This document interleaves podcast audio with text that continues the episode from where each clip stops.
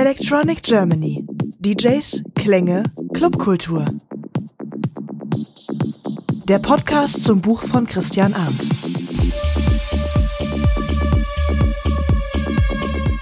Das hier ist die vierte Ausgabe des Podcasts zum Buch Electronic Germany. Wir hatten ja die zweite Ausgabe auf der Musikkonferenz Most Wanted aufgenommen in Berlin. Da ist das Buch Ende Oktober zum allerersten Mal vorgestellt worden im Rahmen einer Diskussionsrunde. Und heute gibt's in diesem Podcast den ersten Teil der Diskussion mit dem Host Christian Ahn, der ist ja auch der Autor des Buchs Electronic Germany. Auf dem Panel haben außerdem gesessen Claudia Schneider, ursprünglich Köln, dann Frankfurt, jetzt Berlin, Pearls Booking, dann Alexander Brandczyk alias Chick, der legendäre Designer der Zeitschrift Frontpage und auch der Designer des Buchs Electronic Germany.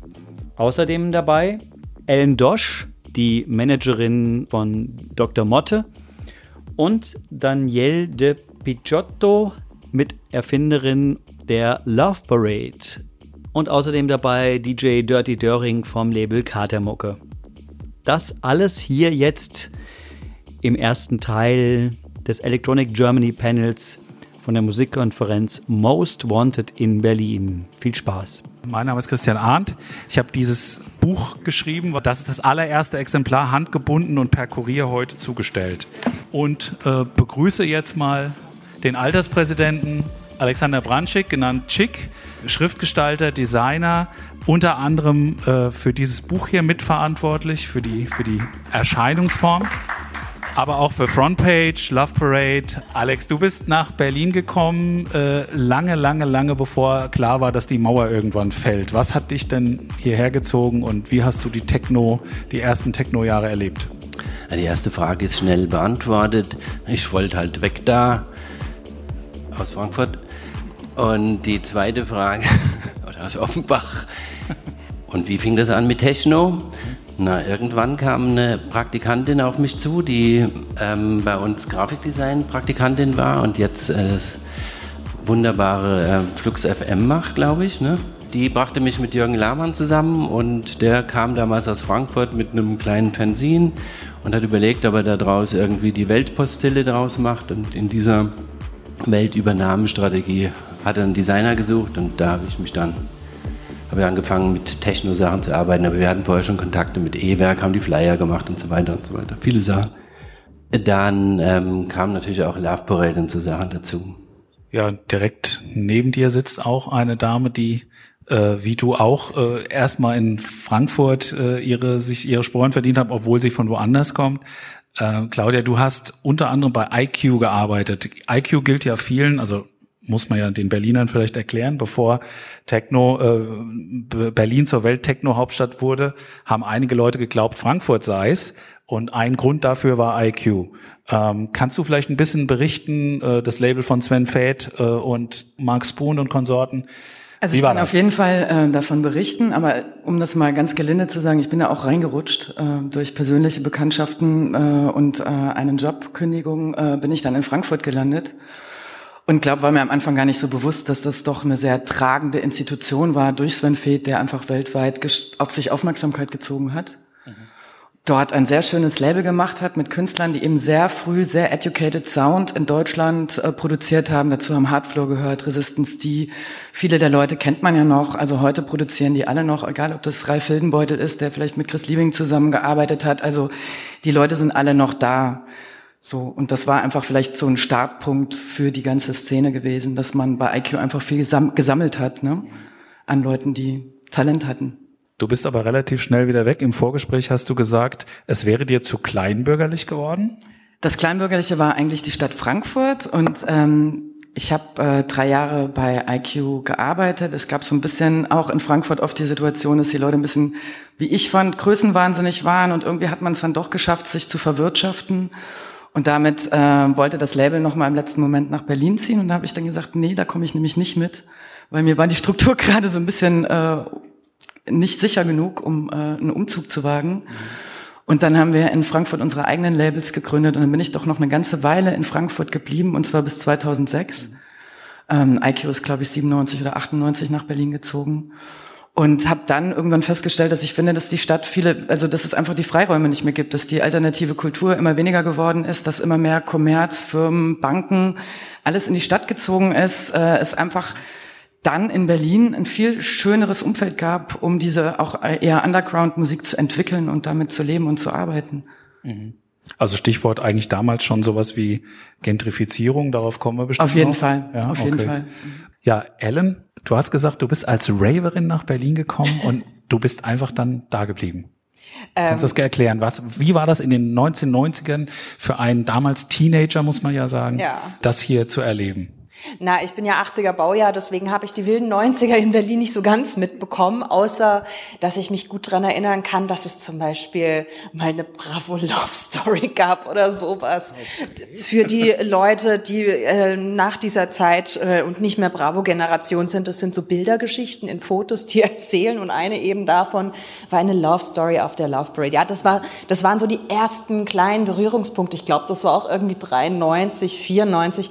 Na, und dann über äh, was man halt so als Teenager von der Clubkultur mitkriegt, äh, von HR3 Club Night, von der ich auch immer sehr begeistert war. Ähm, Heinz Felber war ein Riesenheld für mich, wundervolle Musik. Äh, ich glaube, ich habe irgendwo, so, irgendwo sogar noch ein Tape von dem. Ist aber kein Techno. noch- Nee, es ist Haus. Aber wunderbar trotzdem. Naja, und wie man halt so als Teenager, wie gesagt, in den 90ern dann so langsam an die Clubmusik herangeführt wurde und tatsächlich, ähm, ich weiß gar nicht, das erste Mal in Berlin gelandet, auf der Love Parade, glaube ich, 99 dann und mich dann natürlich in die Stadt verliebt, in dieses wundervolle, familiäre Wir-Gefühl, ähm, was man einfach damals automatisch mit der Techno-Kultur in Berlin verbunden hat. Ja, und äh, irgendwie im Rahmen der Love Parade dann äh, Dr. Motte kennengelernt. Ich Der hier vorne sitzt. Glück, Herzlich willkommen. hier vorne sitzt. Dr. Motte. Später dann auch verliebt und demnächst werden wir heiraten. Äh, ja, weiß noch keiner, jetzt schon. Und ähm, ja, also irgendwie dann auch in die Rolle des Managements von ihm so reingeschlittert und irgendwie das Booking auch aufgedrückt bekommen, mehr oder weniger. Und dann habe ich gemerkt, das liegt mir so gar nicht. Ich Okay. bin kein Booker, aber ich kann gut managen. Und äh, ja, Super. Wir kommen nochmal drauf zurück auf dieses damals Genau. und heute. Nicht jetzt, dass die Dame neben dir eine gestrige sei. Im Gegenteil, sie ist sehr in der Gegenwart. Aber Danielle äh, kann man auch nebenan in der 90s Berlin Ausstellung auf dem großen Bildschirm bewundern.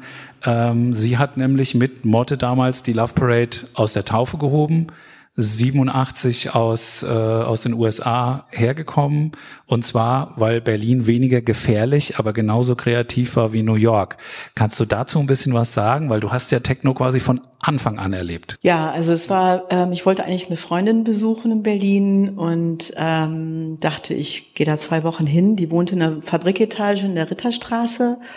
Und da fand ich Berlin so unglaublich beeindruckend, weil es genauso kreativ war wie New York, ähm, nicht so gefährlich und nicht so teuer. Also eine Wohnung in New York, die ich damals hatte, hat 1000 Dollar gekostet und die Fabriketage, in der ich dann gezogen bin mit fünf Mitbewohnern, hat 30 Mark pro Person gekostet. Das ist heute anders, muss man Das ist leider heute anders, ja. Das ist eine der Sachen, die sich extrem verändert haben. Und das ist natürlich genauso, wenn nicht, finde ich, sogar noch kreativer als New York war. Weil New York war so hart, dass man irgendwie so kämpfen musste, um kreativ zu sein, ähm, dass da Grenzen gesetzt waren. Und das war der Unterschied zu Berlin. Was ich auch an Berlin total toll fand, war, dass es von Anfang an immer so ein interdisziplinäres ähm, so eine interdisziplinäre Kulturlandschaft war. Also jeder hat irgendwie Musik gemacht, gemalt, seine Kleider genäht, geschrieben, alles. Und das ist eigentlich überall sonst immer verpönt gewesen. Und in Berlin war es das Ding. Und dachte ich, hier muss ich bleiben. Ähm, und das war 87, also es war natürlich ein paar Jahre vom Mauerfall. Und was man heutzutage vielleicht nicht mehr so in Erinnerung hat, war es damals schon eine sehr melancholische, düstere, schwarze Stadt war, die noch sehr irgendwie den Krieg irgendwie in den Knochen hatte, damals noch. Und ich als Amerikanerin kam an und dachte, das ist ja irre, die Leute in meinem Alter äh, entschuldigen sich immer noch für einen Krieg. Das ist irgendwie erstaunlich. Also ich als Amerikanerin konnte es damals noch nicht so nachempfinden. Heutzutage ist natürlich alles ganz anders. Aber ähm, das war eine Atmosphäre, die sehr melancholisch war, war natürlich irgendwie auch so eine Heroinstadt und diese ganzen Sachen, die dazu kamen. Viele Leute mochten Berlin gar nicht. Als ich dann da geblieben bin, haben viele Leute gesagt, was, da willst du bleiben? Das ist ja irgendwie die düsterste und melancholischste Stadt der Welt. Und ich dachte, nee, da ist aber irgendwas total Besonderes.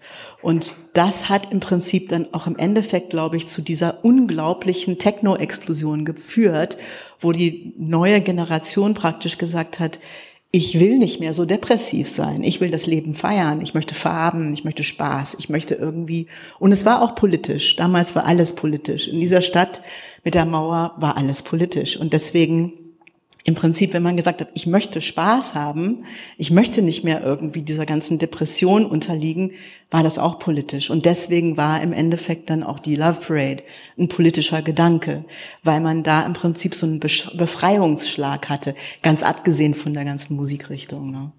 Ja, Stichwort Drogen. Felten, du hast im Interview mit mit mir gesagt, was ich sehr schön fand. Vor 20 Jahren war Techno ein Drogen, eine Drogenerscheinung, heute ist es eine Kultur. Was macht für dich das Typische an der Berliner Technokultur, an der du ja nicht ganz unbeteiligt bist? Was macht das für dich aus und was ist heute Viele sagen ja, früher war alles besser. Du sagst das Gegenteil. Heute ist alles besser. Ähm, was hat sich verändert? Na, ich glaube, dass jeder irgendwann erwachsen wird und rebelliert und dass das dann die tollste Zeit seines Lebens ist. Und das war natürlich für mich Techno in den 90ern, ist aber für ganz viele Leute, die alle später geboren sind, auch noch äh, Techno in den 2000ern, Techno in den 2010ern. Und wenn du jetzt weltweit guckst, ist, findet es ja immer noch in vielen Ländern statt und wir haben jetzt 2018 und äh, es ist immer noch Revolution in gewissen Ländern. Äh, bei uns ist es halt jetzt nach 30 Jahren dann auf einmal Kultur. Ich glaube, da hat sich auch die Ansichten geändert von den Leuten, die wie lange dabei sind oder die wie intensiv in dieser Szene drin waren. Ne? Das sind ja auch alles also persönliche Empfindungen und Erfahrungen, die man gesammelt hat. Kann man denn jetzt schon sagen, äh, Stichwort Kultur.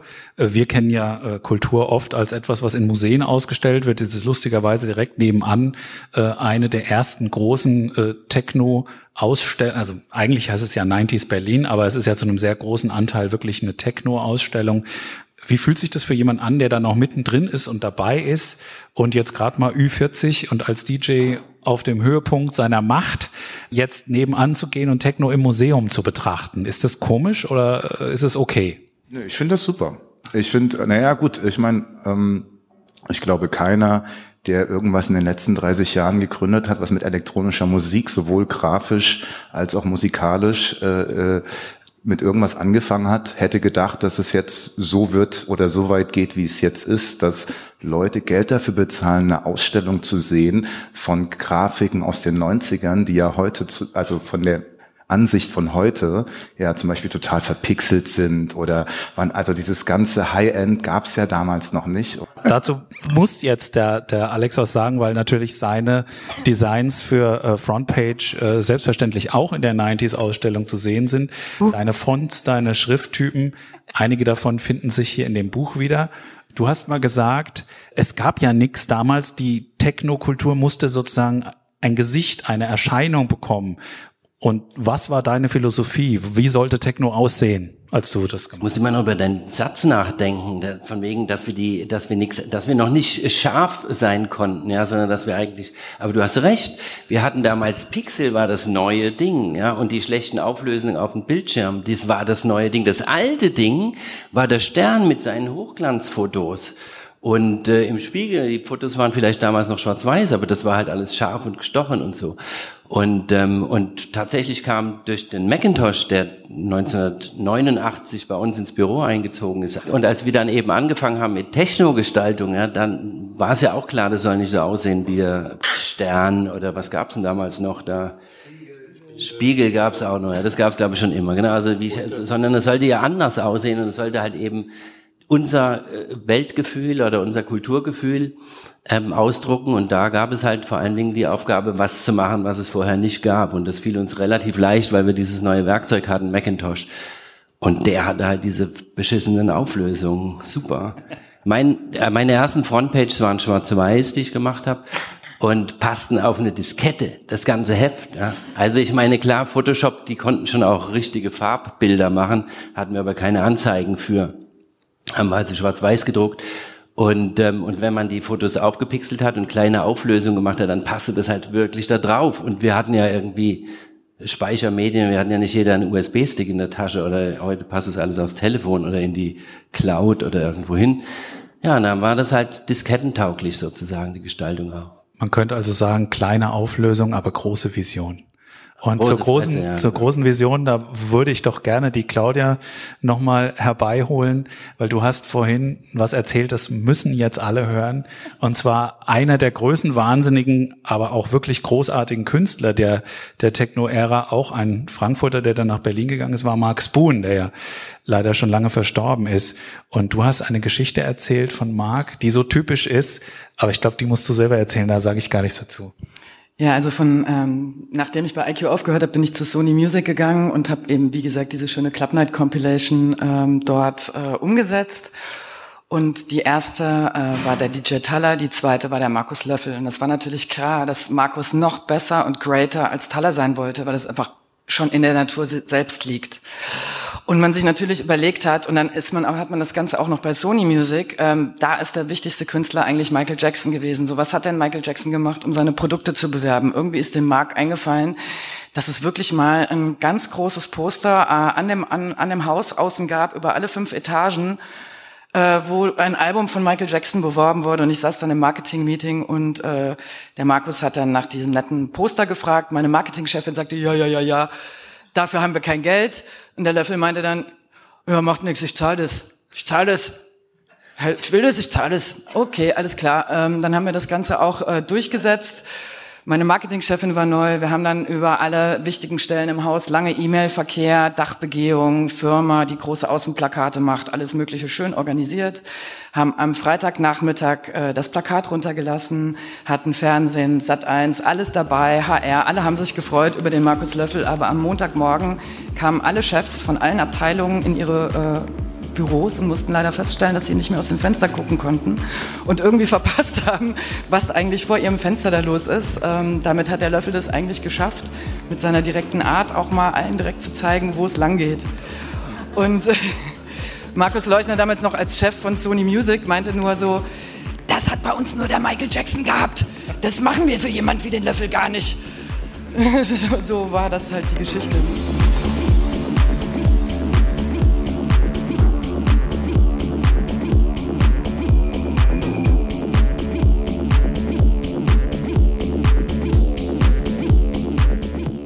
Das war Teil 1 des Mitschnitts der Diskussionsrunde von der Musikkonferenz Most Wanted im Oktober in Berlin. Den zweiten Teil davon gibt es im nächsten Podcast. Ich wünsche auf jeden Fall schöne Feiertage und schon mal einen guten Rutsch ins neue Jahr. Wir hören uns dann wieder in 2019. Mein Name ist DJ EastEnders. Alles Gute und Tschüss. Das war Electronic Germany, der Podcast.